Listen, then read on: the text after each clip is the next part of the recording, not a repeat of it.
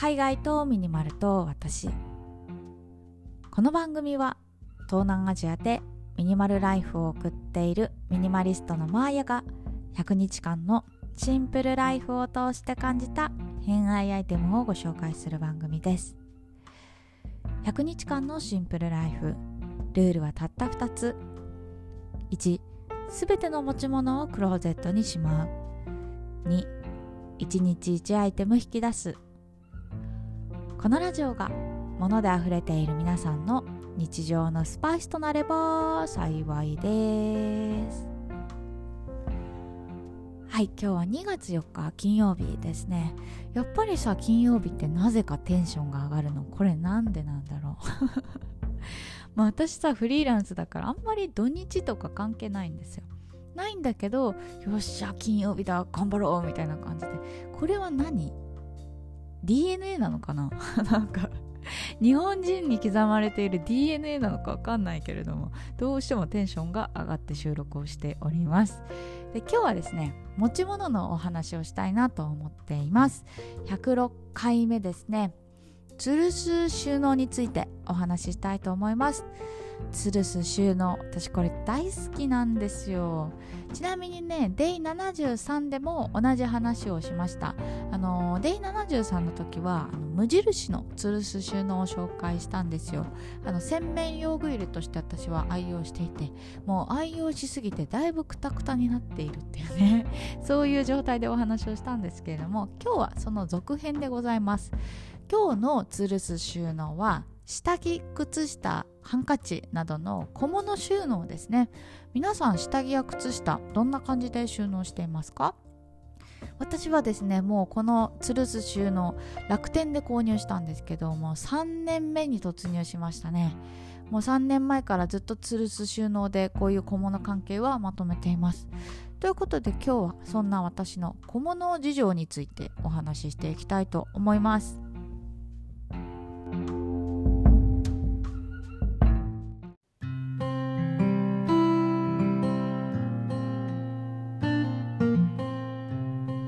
皆さんは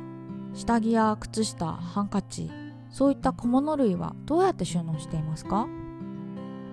私はですね、まあ、さっきお話しした通り今は吊るす収納を使っているのでそういった小物類は全て一つにまとめて吊るしておいています。なんですけど以前の私はですねあのポリプロピレンの半透明の引き出しをよく使っていました。あの衣装ケースほど大きくなくてあの私のね腰ぐらいの高さなんですけど形で言うとあの間口は小さくてだけど奥行きあるみたいなすごいねハノイの住宅みたいな形してたんですけどそれをよく使ってましたね。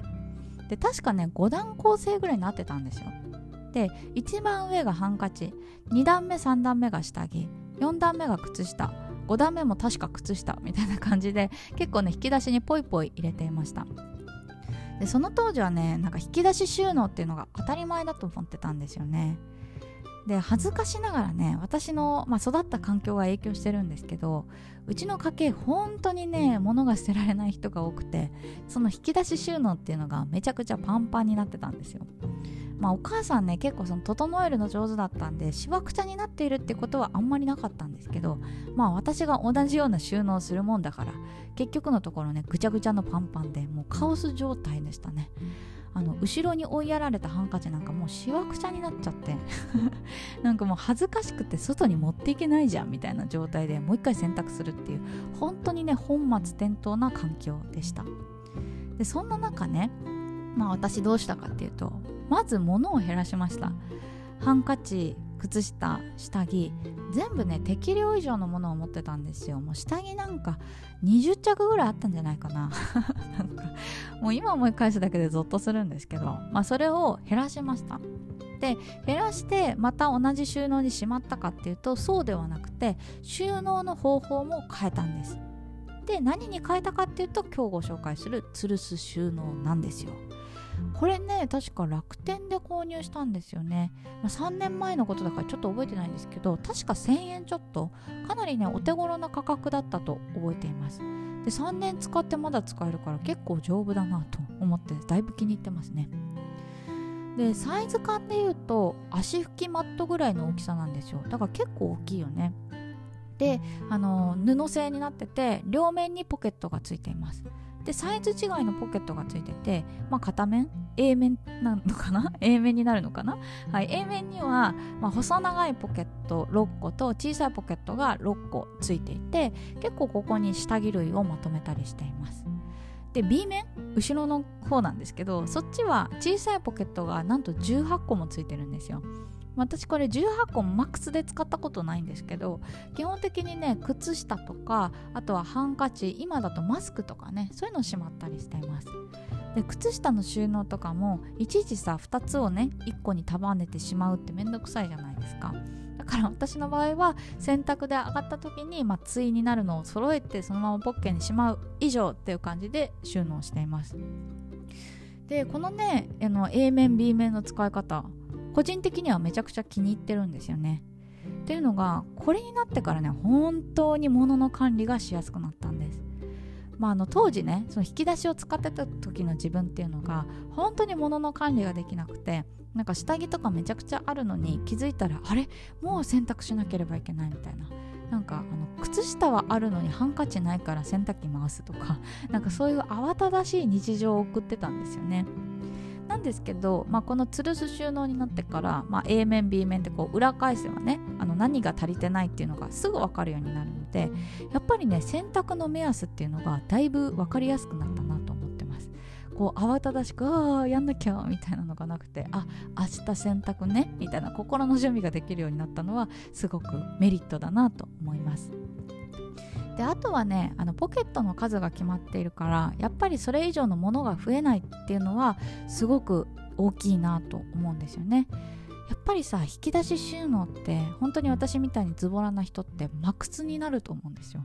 もうあれも買ってこれも買ってでも捨てないみたいなで 結果ぎゅうぎゅうで押し寿司になったりすると思うんですけど本当にあれ良くないなと思っていてやっぱり1個買ったら1個手放すぐらいの覚悟で物を選んでいかないと結局なんかどうでもいいものに溢れ返ってしまうんですよね。